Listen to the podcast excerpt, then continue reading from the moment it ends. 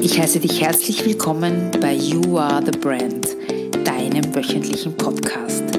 Es erwarten dich inspirierende Interviews und spannender Marketing-Input mit viel Platz für deine persönliche Weiterentwicklung, weil You Are the Brand, du bist die Marke und ich wünsche dir ganz viel Spaß dabei.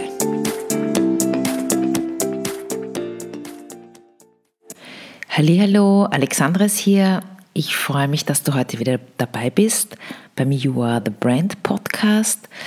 Was habe ich mir heute überlegt? Ich würde heute sehr, sehr gerne über das Thema Glück sprechen. Es ist heute ein bisschen ein triester und grauer Tag hier in Wien.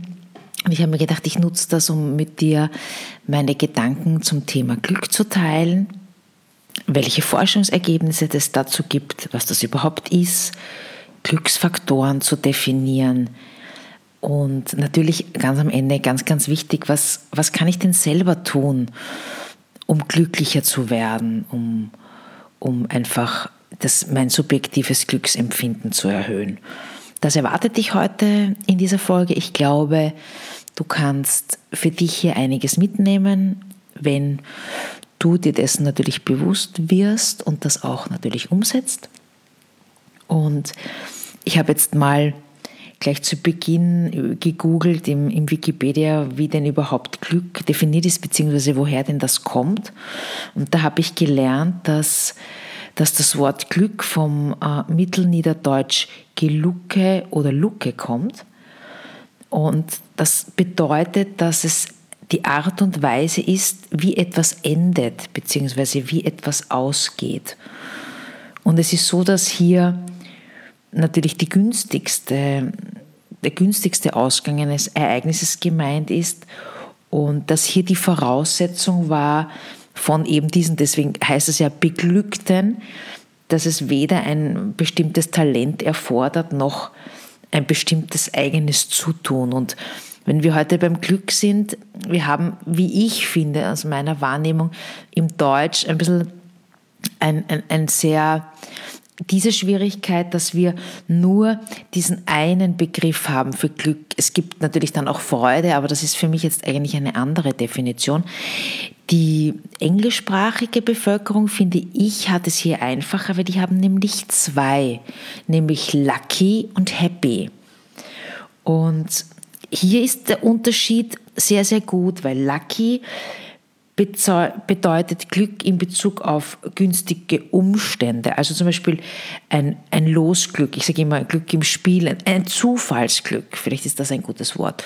Und Happy oder die Happiness, das ist diese Zufriedenheit, die, die aus dem Inneren kommt. Also man kann sagen, dass Lucky eher von äußeren um, Umständen geprägt ist und Happy eher aus dem Inneren kommt. Und ich meine natürlich, dass aus dem Inneren auch in diesem Podcast. Was kann ich tun, um das innere Glück zu erhöhen? Weil wir wissen, das Äußere ist nicht von langer Dauer. Das ist einfach nur ganz, ganz kurzfristig. Es hat sich in den letzten Jahrzehnten dann die Neurowissenschaft auch sehr stark mit dem Glück beschäftigt und die Hirnforschung. Und hier ist es so, dass mich interessiert hat, welche Botenstoffe vom Gehirn ausgesendet werden. Und hier sind Endorphine beteiligt, hier ist Oxytocin beteiligt, das werdet ihr sicher alle kennen. Das ist dieses sogenannte Kuschelhormon, wenn, wenn einem jemand in den Arm nimmt oder äh, das stärkt einfach die Bindung. Auch zum Beispiel wird es sehr stark ausgeschüttet zwischen Mutter und Kind. Dann ist noch Dopamin beteiligt die Neurotransmitter, ein Neurotransmitter und Serotonin. Und das Gehirn setzt diese Botenstoffe eben frei und dadurch, und diese machen uns einfach dieses gute Gefühl. Ihr habt sicherlich, wenn als Beispiele gibt es hier zu nennen, zum Beispiel beim Sport oder bei der Entspannung, wenn man Entspannungsübungen macht oder natürlich auch beim Sex, da wird auch dieses, äh, unter anderem zum Beispiel das Oxytocin ausgeschüttet. Die Glücksforschung ist also ein interdisziplinäres, interdisziplinäres Fachgebiet. Und hier ist es so, dass vor allem die, die Psychologen, die Soziologen, die Ökonomen, auch die Neurobiologen hier zusammenarbeiten und es beschäftigt sich mit dem Glück im Sinne von eben glücklich sein, wie ich erwähnt habe, im, mit dem Sinne dieses des Happy, das von innen kommt. Damit beschäftigt sich die Glücksforschung und hier ist sehr stark im Fokus das subjektive Wohlbefinden. Das macht uns dieses gute Gefühl. Und hier, und deswegen möchte ich das erwähnen, weil das hier sehr spannend ist, wenn man sich das selber anschaut, für sich selber und analysiert, hier geht es vor allem um das emotionale und um das kognitive Wohlbefinden. Was ist damit gemeint? Damit ist gemeint, dass beim emotionalen Wohlbefinden ist gerade die momentane Gefühlslage gemeint. Wie geht es mir gerade? Wie, wie gestaltet sich mein Tag? Gibt es hier Hochs und Tiefs im Tagesdurchschnitt? Also hier geht es darum, was Menschen oder was du erlebst, während du den Tag verbringst, während du den Tag gestaltest. Und das kognitive Wohlbefinden, da geht es eher um dein Leben an sich. Wie empfindest du dein Leben? Wie empfindest du die Zufriedenheit deines Lebens. Und damit ist die, das kognitive Wohlbefinden gemeint. Beim kognitiven findet demnach eine Abwägung statt zwischen den Zielen, Erwartungen und dem, was man hat. Es gibt so ein, ein, wunderbare, ein wunderbares, wie eine Art Formel, das heißt, Glück ist gleich Realität minus Erwartungen. Und genau das bringt es auf, auf den Punkt, wenn mein, mein Glücksempfinden ist umso höher, je mehr das übereinstimmt, die Realität und die Erwartungen. Das heißt, es geht um dein eigenes Urteil, wie du dein Leben bewertest. Und das zeigt natürlich auch, dass genau du es dadurch natürlich auch in der Hand hast, wie, wie du es bewertest. Und da spielt auch sehr stark diese sich selbst das Bewusstmachen hinein. Gleich einmal ein Tipp an dieser Stelle dass sich die Lebenszufriedenheit sehr, sehr leicht steigern lässt, indem man die verfügbare Zeit, die man hat, einfach besser nutzt. Denn Zeit ist letztendlich auch eine Ressource und daher die zentrale Tatsache unseres Lebens. Also hier auch, geht es auch darum, Zeit nicht zu vergeuden und so weiter. Also das ist gleich einmal ein Tipp, finde ich, der auch sehr leicht umzusetzen ist. Was sagt uns noch die Glücksforschung, die Ergebnisse der Glücksforschung? Die sagen uns, dass das Geheimnis vom Glück im eigenen Verhalten liegt, im eigenen Denken und in, auch in den Zielen, die wir jeden Tag für uns selbst formulieren. Und deswegen ist natürlich auch diese Visualisierung so wichtig und dieses in der Früh aufzustehen und zu sagen, was habe ich heute vor, was möchte ich heute machen, was, was sind meine To-Dos auf meiner Liste. Und jetzt wird spannend. Es gibt kein Glück ohne Handlung. Das gibt es nicht. Das heißt, wenn du ein Gefühl von Nutzlosigkeit hast oder ein Gefühl von Passivität, dann denke daran, dass genau du es selbst in der Hand hast.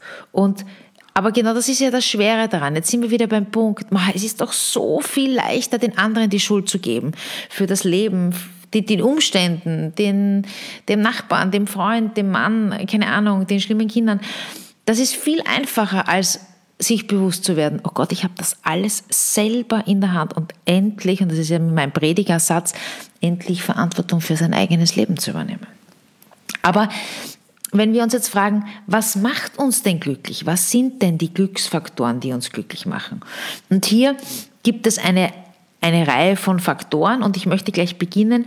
Der erste und wie ich finde der wichtigste Glücksfaktor ist eine gelungene, liebevolle Beziehung oder soziale Beziehung.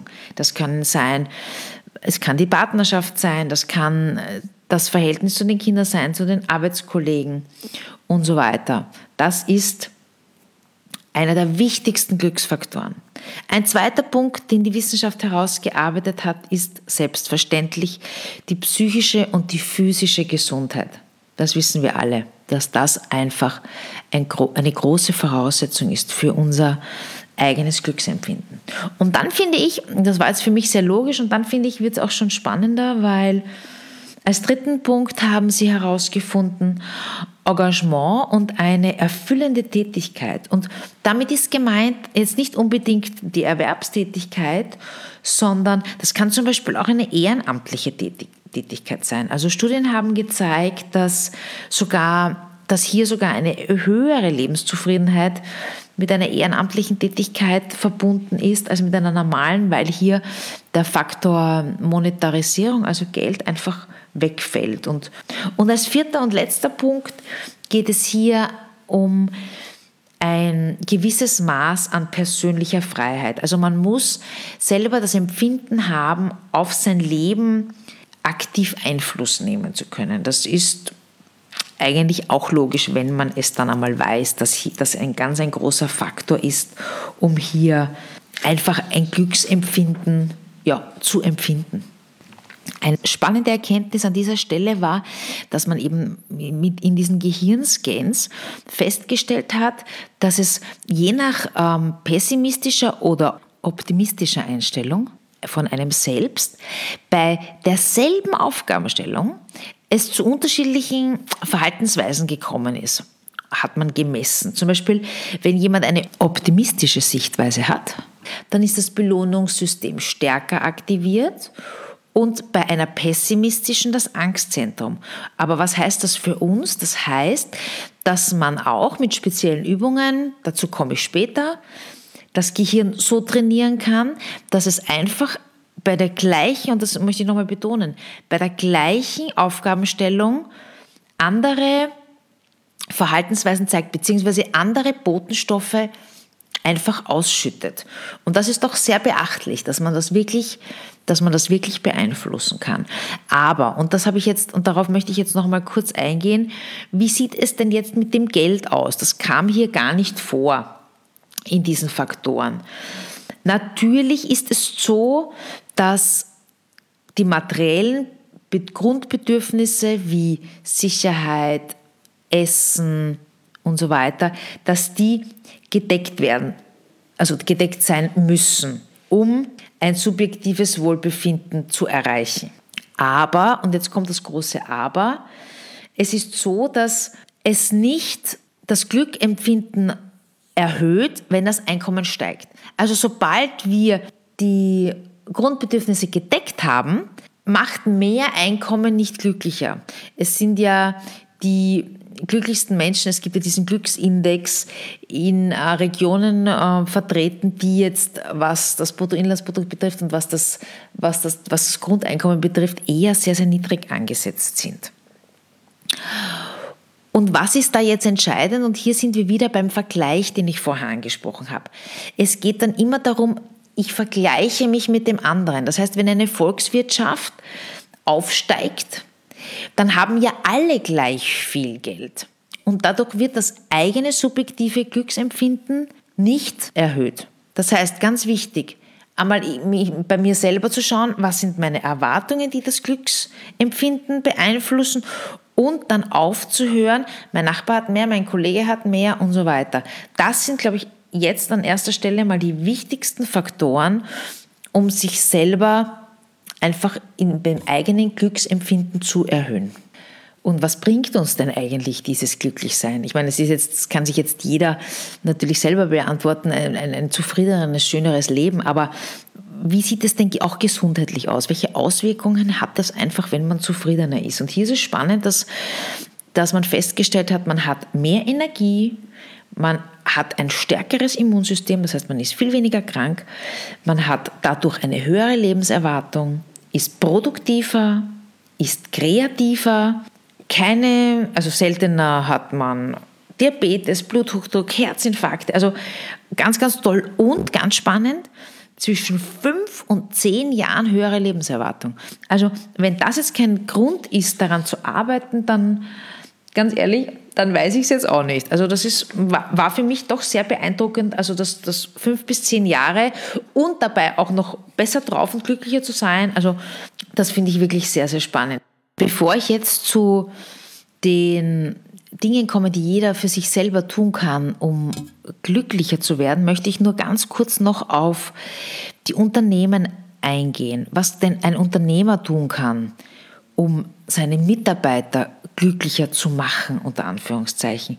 Und hier war es sehr, sehr spannend, finde ich, für mich zu erfahren, dass es hauptsächlich, natürlich geht es um Arbeitsplatzgestaltung und es geht darum, dass man seine Work-Life-Balance leben kann und so weiter. Aber es geht nicht in erster Linie um die Höhe des Gehalts, sondern es geht vor allem um die Beziehung zum Vorgesetzten. Also das finde ich sehr spannend, dass, es, dass das wirklich das Glücksempfinden am meisten beeinflusst. Und da liegt natürlich die Empfehlung dann ganz nahe, dass man genau diese Positionen einfach richtig besetzt. Was kann ich jetzt aber selber tun, um mein Glücksempfinden zu steigern? Und hier gibt es ein paar Punkte, die ich mir überlegt habe. Und der erste Punkt ist die Motivation. Was ist damit gemeint?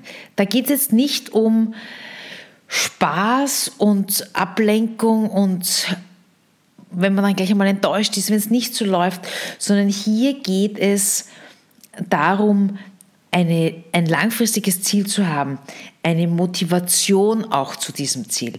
Und es ist sehr spannend, es gibt eine, eine Studie vom Herrn Meyers, und der hat, und da hat er herausgefunden, dass bei einem zwei Wochen Relaxurlaub irgendwo am Strand die, die Glücksfähigkeit um 20 Prozent, muss man sich vorstellen, verringert wird. Im Gegenzug, also wenn man es vergleicht, wenn jemand konzentriert an einer Sache arbeitet, die ihm einfach erfüllt. Und hier, das ist, nenne ich immer die sogenannte Schlaraffenland, schwieriges Wort, Lüge, weil da geht es darum, dass Unterforderung uns unglücklich macht. Da gibt es ja auch diese, diese Geschichten mit Eustress, Distress, also positiver Stress, negativer Stress, dass ein positiver Stress uns ja total beflügelt und natürlich der negative Stress uns hier bremst. Also spannend. Aber es ist klar, wenn man sich überlegt, wenn man wirklich bei einer Sache ist, die einem total erfüllt, dann dann trägt das schon sehr wahnsinnig zum Glücksempfinden bei. Ein weiterer Punkt ist Leben im Moment. Es ist so, dass glückliche Menschen die Fähigkeit entwickelt haben, im Augenblick zu leben. Und das ist ja auch etwas, was man in der Meditation lernt, dass man nicht im Morgen ist oder im Gestern, sondern einfach im Moment. Und ich wollte es hier einfach mal erwähnen, weil es zwar so logisch ist, aber wir es einfach immer wieder vergessen, dass man sich oft wirklich nur besinnen muss und sagt, so, ich bin jetzt im Hier und Jetzt und ich, ich erlebe das Hier und Jetzt und bin nicht schon wieder in Gedanken woanders. Der dritte Punkt ist, dass man im Leben auch, auch etwas mal riskieren soll und etwas wagen soll. Und auch wenn man vielleicht Angst hat, dass man scheitert. Aber das bringt, wenn man es dann geschafft hat, einen großen, ein großes Glücksgefühl und natürlich auch ein Selbstbewusstsein und das steigert all along dann wieder unser Glücksempfinden. Als vierten Punkt habe ich herausgearbeitet, dass es ganz, ganz wichtig ist, auch die Akkus aufzuladen. Glücksforscher von der Universität in Illinois haben herausgefunden, dass glückliche Menschen erstens es mal erkennen, dass sie zum Beispiel erschöpft sind und die es dann aber auch schaffen, mit bestimmten Tools, die sie entwickelt haben, diese Energiespeicher einfach wieder schnell aufladen können. Sei das jetzt Sport oder Freunde oder ja, vielleicht auch Shopping, wobei das ist wieder materiell für mich, das finde ich jetzt nicht so toll. Aber ihr wisst, was ich damit meine. Also diese Menschen wissen einfach, wie sie schnell ihre Akkus aufladen können. Ein nächster Punkt ist, dass glücklichere Menschen nach Lösungen immer suchen. Kennen Sie diese Ausdrücke so, du bist ein Glückspilz und boah, dir fällt immer alles zu und du fällst auf die Zuckerseite. Und das hört man meist von eher unglücklichen Menschen. Und die Forschung hat das wirklich bestätigt, dass es gibt keine Glückspilze und keine Pechvögel, sondern man hat es natürlich immer selber in der Hand und hier sind wir wieder bei den Bewertungen und bei den Erwartungen, wie man auf bestimmte Dinge reagiert. Und das ist ein wahnsinnig großer Anteil, wenn man sagt, man ist nicht Opfer seines Lebens, sondern man ist der Schöpfer. Was fällt mir noch ein? Was sehr befreiend ist und was, glaube ich, auch sehr zum eigenen Glücksempfinden äh, beiträgt, dass man dieses erhöhen kann, ist, dass man einfach Ordnung schafft. Also vielleicht auch zu Hause im Kleiderschrank, aber was ich damit meine ist, vor allem auch was den Geist betrifft. Also hier geht es um Leichtigkeit und hier geht es um ein Lebensgefühl. Also man hat zum Beispiel festgestellt, dass glücklichere Menschen schnellere und klarere Entscheidungen treffen, weil sie einfach das Risiko abwägen und Entscheidungen treffen. Und auch wenn sie dann vielleicht falsch ist, es macht, es macht glücklicher, weil man aktiv hier etwas getan hat. Wir haben es vorher schon erwähnt, Beziehungen. Beziehungen der Glücksfaktor schlechthin, Beziehungen zu Menschen. Und hier geht es natürlich um die Qualität und nicht um die Quantität.